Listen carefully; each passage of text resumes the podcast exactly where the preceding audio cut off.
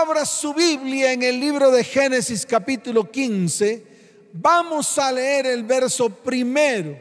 Libro de Génesis capítulo 15, el verso primero dice de la siguiente manera. Después de estas cosas vino la palabra de Yahweh a Abraham en visión diciendo, no temas Abraham, yo soy tu escudo y tu galardón será sobremanera grande. Qué tremenda palabra. Me impacta cuando dice, después de estas cosas, sucedieron muchas cosas. Pasaron casi 24 años desde que Dios se le apareció a Abraham en Ur de los Caldeos. Eso está en el libro de Génesis capítulo 12. Allí dice la palabra que Jehová le había dicho a Abraham, vete de tu tierra y de tu parentela y de la casa de tu padre a la tierra que te mostraré. En otras palabras, Dios le dijo a Abraham, ya no puedes estar más ahí, no te puedes unir a esa gente que te rodea. Esa gente no te va a llevar a ninguna parte, no vas a tener futuro con las personas con las cuales convives. Por eso quiero hacer algo en ti. ¿Y por qué en Abraham? ¿Por qué escogió a Abraham? Escogió a un hombre cualquiera. Así como te puede escoger a ti, así como te escoge a ti, así como en este tiempo Dios te está llamando y tú no has puesto cuidado a su llamado. ¿Sabes por qué? Porque siempre has creído que el llamado que Dios te va a hacer va a ser un llamado religioso. No es un llamado religioso, es un llamado para otorgarte una misión. Es un llamado para que tú le creas a lo que Él quiere hacer en medio de tu vida, en medio de tu casa, en medio de tu hogar y en medio de tu familia. Es un llamado no religioso. Y yo se lo vuelvo a repetir. El problema es que cuando usted va a una iglesia, usted piensa en todo lo que es religión. Y la religión no le va a permitir a usted avanzar en su vida. Por eso Dios llama a Abraham no para algo religioso, lo llama para asignarle una misión específica. Y la misión específica está en Génesis capítulo 12. Le entrega una promesa. Le dice, y haré de ti una nación grande y te bendeciré y engrandeceré tu nombre y serás bendición. Yo no sé si a los que están ahí les gustaría, número uno, hacer de usted una nación grande, que tenga descendencia, que su descendencia sea bendecida y próspera en la tierra. Yo no sé si usted quiera eso. Yo no sé si usted quiera que Dios lo bendiga. Yo no sé si usted quiera que Dios engrandezca su nombre. Yo no sé si usted quiera que sea bendición, no solamente para su familia, sino para muchos, para muchos que están a su alrededor. Entonces, si usted quiere esto, vuelvo y le repito, Dios lo va a volver a hacer si solo si, escuche bien, tú pones de tu parte, tomas la decisión, lo anhelas con todo tu corazón.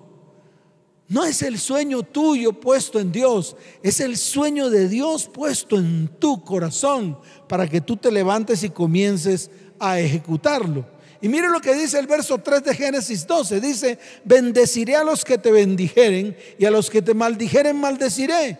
Y serán benditas en ti todas las familias de la tierra. ¿Qué hizo Abraham? Lo que está escrito en el verso 4. Y se fue a Abraham como Jehová le dijo, y Lot con él, y era Abraham de edad de 75 años cuando salió de Arán. Qué tremenda palabra. Tomó pues, verso 5, Abraham a Sarai su mujer y a Lot su hijo de su hermano y todos sus bienes que había ganado y las personas que había adquirido en Arán y salieron para ir a la tierra de Canaán y a la tierra de Canaán llegaron. Qué tremendo. Un hombre obediente, un hombre que escuchó la voz del invisible. Así de fácil. Pero escuche, todo lo que Dios le prometió no ocurrió inmediatamente tuvo que haber un proceso para que se cumpliera la promesa en Abraham. Muchos queremos eh, promesas cumplidas inmediatas. No va a ser inmediato, tiene que haber un proceso.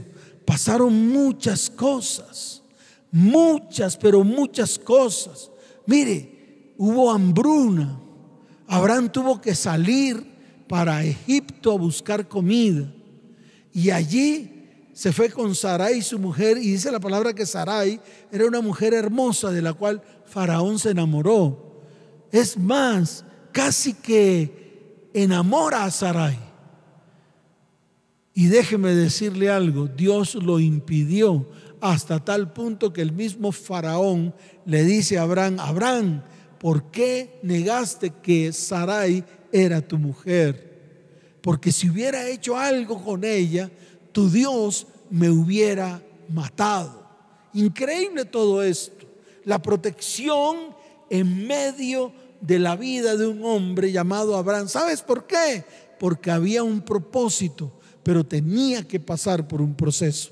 Mire, Abraham desde el comienzo actuó en fe, hasta tal punto que empezó a poner límites a la tierra que Dios le estaba dando.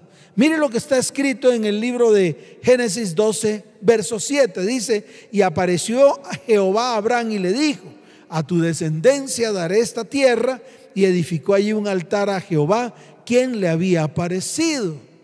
Estaba colocando límites a lo que iba a ser la tierra que Dios le iba a entregar. Comenzó a creer. Yo le creo al invisible porque sé que lo va a hacer. A lo mejor pensó Abraham. Y dijo, Él me prometió una tierra y sé que lo va a cumplir. Escuche bien, no conocía su nombre, solamente podía escuchar su voz. Qué tremendo esto. Dios en este tiempo, que tal vez son tiempos muy difíciles, tiempos en los cuales estamos esperando algo nuevo para nuestras vidas, escuche bien, Dios te está diciendo, yo soy tu escudo. Qué bendición poder contar con la seguridad de Dios. Pero no solamente dice yo soy tu escudo, sino que le dice y tu galardón será sobremanera grande. O sea, le da seguridad y le asegura la provisión. Y en estos tiempos en los cuales tal vez tú y tú que estás ahí necesitan seguridad y provisión, ¿por qué no te vuelves a Dios con todo el corazón? ¿Por qué no permites que tu corazón se vuelva al corazón de Dios? Así como Dios no lo ha dicho a nosotros en el libro de Malaquías capítulo 4, verso 6, cuando Él dice, he aquí yo haré volver el corazón de los padres a los hijos y el corazón de los hijos a los padres. Está hablando también de tu corazón como hijo, volverse al corazón del Padre, para que el corazón del Padre se vuelva a ti. No tenemos otra opción. Escuche esto, ningún gobierno, ninguna nación, ninguno estará dispuesto a tenderte la mano. El único que está dispuesto a hacerlo es Dios. Si solo si le crees, si solo si, escucha bien, te pones firmes delante de su perfecta presencia. Mire, en el libro de Génesis capítulo 15, verso 6, la palabra dice, y creyó a Yahweh y le fue contado por justicia. Eso es lo que va a suceder si tú le crees a Dios, si tú crees que Dios ha depositado en ti una promesa para que en el cumplimiento de esa promesa Dios obre en medio de tu vida, en medio de tu casa, en medio de tu hogar y en medio de tu descendencia. Escucha, lo inverosímil de todo esto, porque yo necesito que tú lo entiendas, es que ¿cómo podría suceder el cumplimiento de esta promesa que Dios le dio a Abraham? Escuche bien, si no tenía descendencia, la única manera era creyendo al invisible y ser obediente a lo que el invisible le dijo. Es así de fácil. Por eso Abraham obedece, sale de su tierra, sale de su parentela con una promesa encima creyéndole a alguien que no veía. Y lo más importante de todo esto es que le creyó, confió, fue fiel y además fue leal a lo que Dios le dijo que iba a hacer con él. ¿Y qué fue lo primero que hizo Abraham? Comenzó a tener una relación estrecha con Dios. Cuando yo leo esta palabra, cuando yo leo Génesis 12, Génesis 13, Génesis 14, Génesis 15, cuando yo leo Génesis 17, cuando yo leo Génesis capítulo 18, digo, wow, qué tremenda relación tan estrecha tenía Dios con Abraham y Abraham con Dios, hasta tal punto de que él se le aparecía y le hablaba. Y cuando le hablaba era para confirmarle la promesa. Y cuando le hablaba era para corregirlo. Y cuando le hablaba era para que Abraham se pusiera firme delante de la perfecta presencia del Señor. ¿Cuántos dicen amén? ¿Cuántos dicen amén? Ahora observemos Génesis 15, que fue la raíz de la palabra que acabé de decir. Desde el verso 2, mire lo que está escrito, dice la palabra del Señor. Y respondió Abraham, Señor Yahweh, ¿qué me dará siendo así, que ando sin hijo y el mayordomo de mi casa es ese Damaseno Eliezer? Dijo también Abraham, mira que no me has dado prole y aquí que será mi heredero un esclavo nacido en mi casa. Le reclamó a Abraham le reclamó la promesa, le dijo, ¿cómo me vas a dar una nación grande? ¿Cómo voy a ser yo el padre de muchas naciones si no tengo ni siquiera un hijo? No tengo un hijo. No tengo una descendencia y no creo que sea el damaseno esclavo que nació en mi casa, no creo. Entonces llegó Dios y le respondió. Verso 4 dice la palabra. Luego vino a él palabra de Yahweh diciendo, no te heredará este, sino un hijo tuyo será el que te heredará. Y lo llevó fuera y le dijo, mira ahora los cielos y cuenta las estrellas y las puedes contar. Y le dijo, así será tu descendencia. Y viene el verso 6, y creyó a Jehová y le fue contado por justicia. Y se le revela, le dice, yo soy el Dios que te sacó de Ur de los Caldeos. Y voy a cumplir lo que te he prometido. Esto mismo te va a ocurrir a ti si crees, si te paras firme. Si en estos momentos tú determinas en tu corazón creerle al que no ves. Sí, creerle al que no ves. Ya le has creído a todos los que ves y no has sacado absolutamente ningún fruto de eso. Porque esos que ves a los que le has creído, hasta te han engañado, hasta te han deshonrado, hasta te han robado. Entonces, ¿por qué no creerle al invisible, al que no vemos? ¿Por qué no depositar nuestra confianza? Ser fiel a lo que Él dice y ser leal y firme a los principios que Él nos manda a ejecutar. Y esto es lo que yo quiero que usted entienda, cristiano. Esto es lo que yo quiero que usted entienda porque no hemos entendido lo que Dios quiere hacer en medio de nosotros. No hemos entendido lo que Dios quiere hacer en medio de nuestros hogares y nuestras familias. No lo hemos entendido. Por eso seguimos con la misma religión barata. Sí, siendo religiosos, y yendo tras hombres. Porque es que los hombres, ¿qué te puede prometer un hombre en este tiempo? ¿Qué te puede prometer un hombre en estos momentos? ¿Qué te puede prometer el hecho de que estudies teología? A ver, cuénteme, ¿a dónde vas a querer llegar? En cambio, si tienes una relación personal con Dios, Dios te va a extender su mano, te va a levantar, te va a bendecir, te va a prosperar y va a cumplir todo lo que Él te ha prometido. ¿Cuántos dicen amén? ¿Cuántos dicen amén? Dele fuerte ese aplauso al Señor. Fuerte ese aplauso al Rey de Reyes y Señor de Señores. Ahora quiero que pongamos la mirada en Génesis 17. Aquí hay algo importante que yo tengo que decirles a ustedes. Primero que todo, habían transcurrido 24 años después de que Dios se le apareció a Abraham en Ur de los Caldeos. Él llegó, a, él llegó a la tierra que le había prometido el Señor, a Canaán, cuando tenía 75 años. Era de edad de 75 años cuando ocurrieron estas cosas. Pasaron 24 años más. Mire Génesis 17, dice la palabra, era Abraham de edad de 99 años. En Génesis 12, Abraham tenía 75. En Génesis 17, cinco capítulos después, 12, 13, 14, 15, 16, 17, cinco capítulos después, ya tenía 99 años y todavía no se le había cumplido la promesa a Abraham. Te voy a explicar por qué y quiero que lo entiendas. Porque a los 75 años, Abraham podía todavía tener relaciones sexuales con Sara y su mujer y podía engendrar un hijo por su fuerza. Dios lo hizo de esa manera para que no fuese por la fuerza de Abraham, sino por la fuerza de Dios, por el poder de Dios. Y eso es lo que Dios quiere hacer en medio de ti, porque muchas veces queremos hacer las cosas en nuestras fuerzas. Hoy el Señor te dice, no es en tu fuerza, es en mi poder. Entonces yo quiero que esto tú lo entiendas. A partir de hoy vas a permitir que Dios obre en tu vida por su poder y no por tu fuerza. ¿Para qué? Para que no te gloríes. Porque de nada nos tenemos que gloriar nosotros. Todo lo hace Él de manera como Él lo quiere hacer.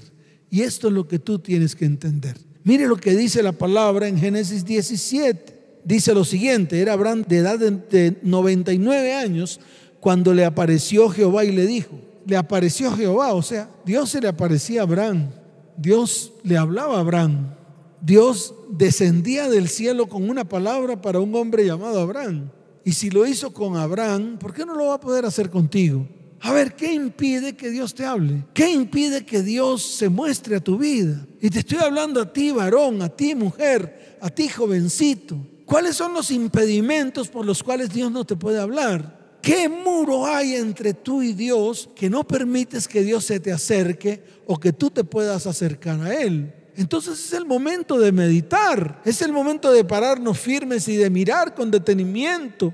¿Para qué? Para que comiencen a suceder todas las cosas que van a suceder en medio de tu vida, tu casa, tu hogar y tu descendencia. Y déjame decirte algo, las cosas de Dios son, serán siempre buenas, agradables y perfectas. Es así de sencillo. Y mire lo, lo que dice la palabra. Y le dijo, yo soy el Dios Todopoderoso. Se le reveló, se mostró le dijo a Abraham quién era, porque él no sabía quién era todavía. Hasta el, hasta el capítulo 17, Abraham no sabía. Solamente sabía que era Jehová y solamente sabía que era el invisible y solamente sabía que era el que le hablaba. Pero aquí él se le muestra, se le revela y dice, yo soy el Dios Todopoderoso.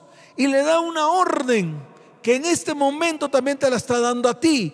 Anda delante de mí y sé perfecto. ¿Y sabe qué es lo bueno de esto? Que establece un pacto entre Dios y Abraham y entre Abraham y Dios. A mí esto me parece tremendamente impactante.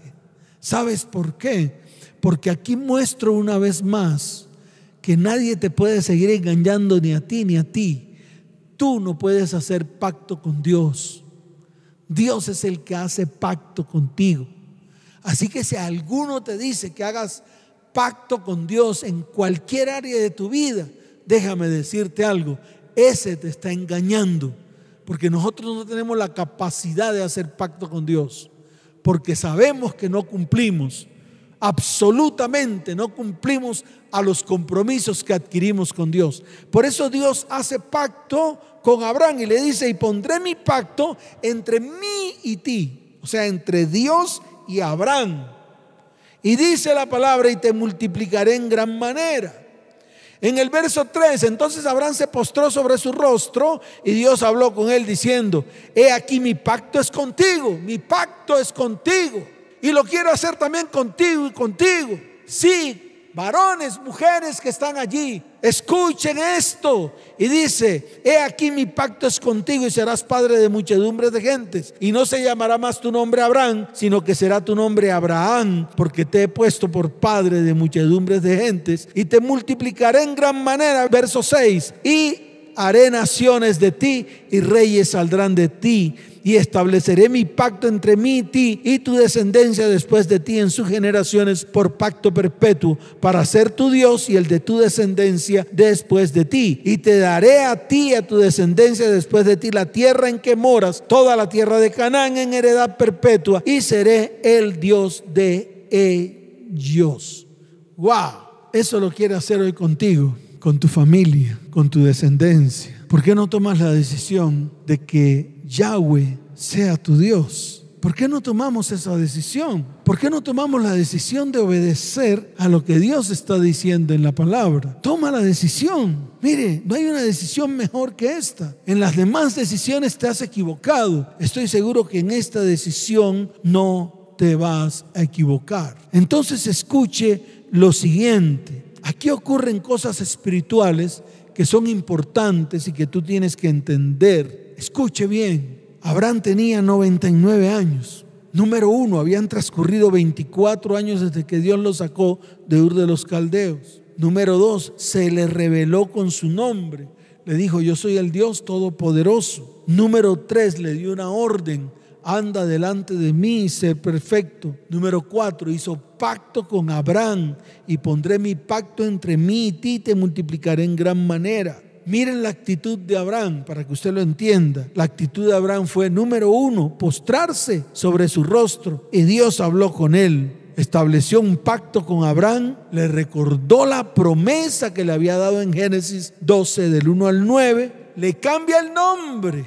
Ah, le cambia el nombre, lo transforma. Escuche esto, Abraham no fue el mismo, lo separó de los demás, lo hizo diferente a los demás, le puso una marca y esa marca fue la circuncisión. Hoy el Señor quiere que tú circuncides tu corazón. Hoy el Señor quiere que tú seas diferente a los demás. Hoy Él te quiere sacar de la tierra en que estás, del mundo en que estás, del lodo en que estás, de la potala en que estás, para hacer de ti alguien diferente. Eso es todo. Dios no quiere nada más. Dios quiere esto, pero hacerlo contigo y esperando a que tú respondas de una manera correcta a ese llamado que Dios te está haciendo. Por eso en este tiempo, escuche bien, Él quiere hacer todo esto con su pueblo. Él quiere hacer esto con un pueblo santo, apartado, único de su exclusiva posesión. Un pueblo que le crea a Él y a sus promesas. Y termino con lo que está escrito en Génesis capítulo 18. Vamos a Génesis capítulo 18. Aquí se cumple todo lo que Dios le prometió a Abraham.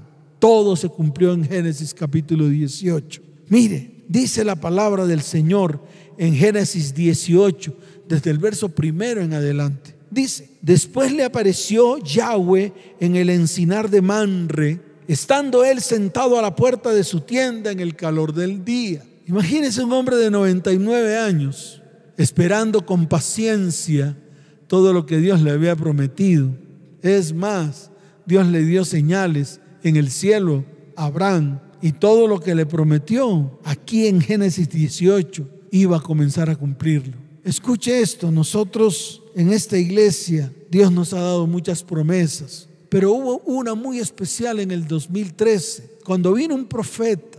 Ese profeta habló directamente a mi corazón. Déjeme decirle algo, han transcurrido siete años desde que ese profeta vino. Y déjeme decirle algo más, se están cumpliendo todas las cosas que ese profeta declaró en esos momentos que vino en el año 2013. Hay que tener paciencia, porque siempre será en el tiempo de Dios y nunca será en el tiempo tuyo. Yo esperé siete años a todo lo que está ocurriendo en este tiempo en la iglesia y todo se está cumpliendo. Todo, absolutamente todo, así como se le cumplió a Abraham y así como se te va a cumplir a ti y a ti. Miren, Dice la palabra del Señor en el verso 2 del capítulo 18 de Génesis. Y alzó sus ojos y miró y he aquí tres varones que estaban junto a él. Y cuando los vio salió corriendo de la puerta de su tienda a recibirlos y se postró en tierra. ¡Wow! ¡Qué tremendo! ¡Qué buena actitud! Humillarse delante del Señor. No exaltarse. No pretender ser el más espiritual de todos.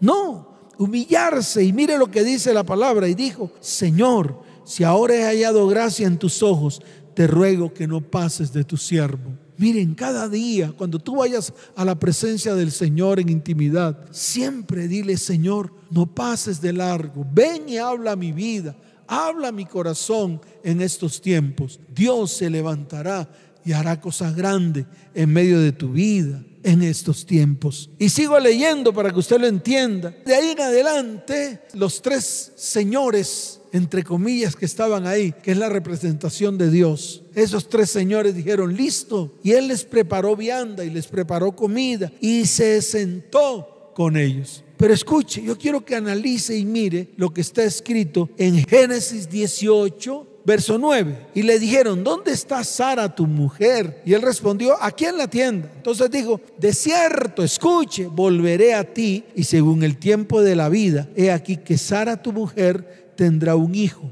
Aquí hubo un problema. Sara escuchaba a la puerta de la tienda que estaba detrás de él. Y en el verso 11 dice, y Abraham y Sara eran viejos de edad avanzada, y a Sara le había cesado la costumbre de las mujeres. Ya no lo podía hacer por fuerza de Abraham, ni siquiera por fuerza de Sara. Ya todo lo que iba a ocurrir de aquí en adelante lo iba a hacer el Señor, el poder de Dios en medio de la vida de este par de viejos.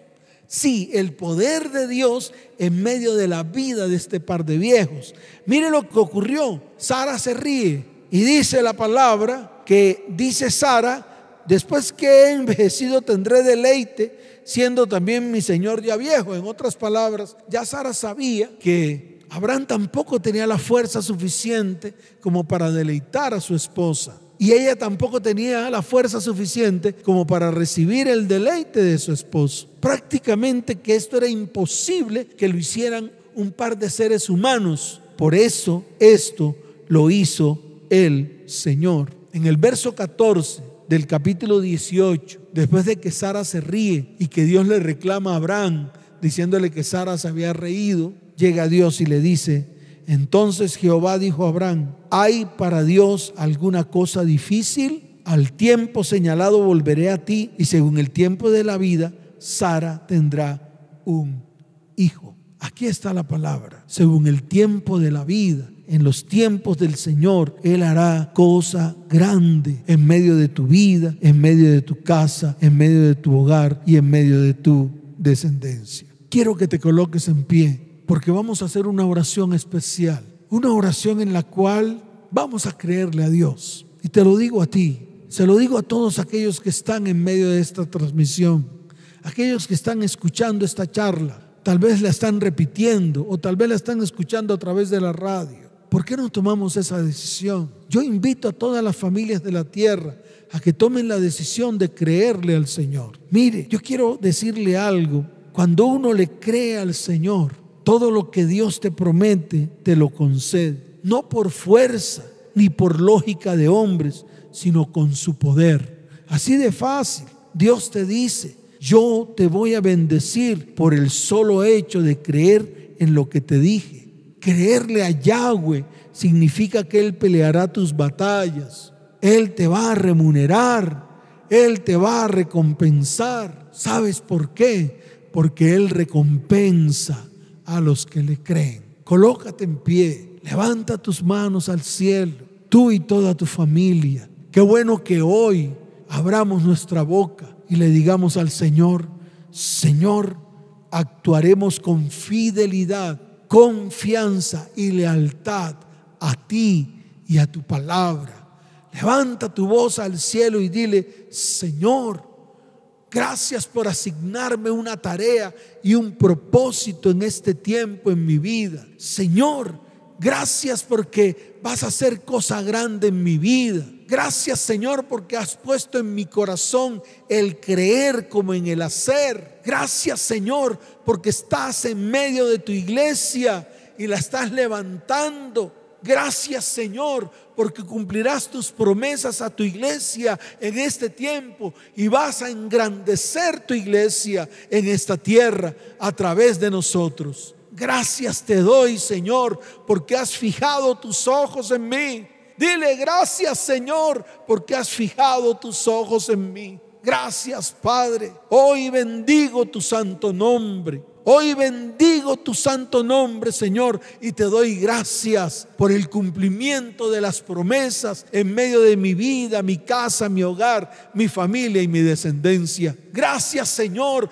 porque me has librado de todos mis enemigos, porque los he puesto bajo el estrado de tus pies para que seas tú obrando en medio de mis enemigos y no sea yo, Señor. Padre, te doy la gloria y te doy la honra y bendigo este día. Bendigo tu santo nombre porque prácticamente es la confirmación de tus promesas, la confirmación de tu palabra en mi vida, en mi casa en mi hogar, en mi familia y en mi descendencia. Señor, te doy la gloria y la honra en el nombre de Jesús. Amén y amén. Y tú que estás ahí, que has venido por primera vez a esta transmisión, quiero que coloques tu mano en tu corazón y levantes tu mano derecha y abras tu boca y declares lo siguiente. Repite después de mí, Señor Jesús, hoy te reconozco dentro de mi corazón como el único y suficiente Salvador.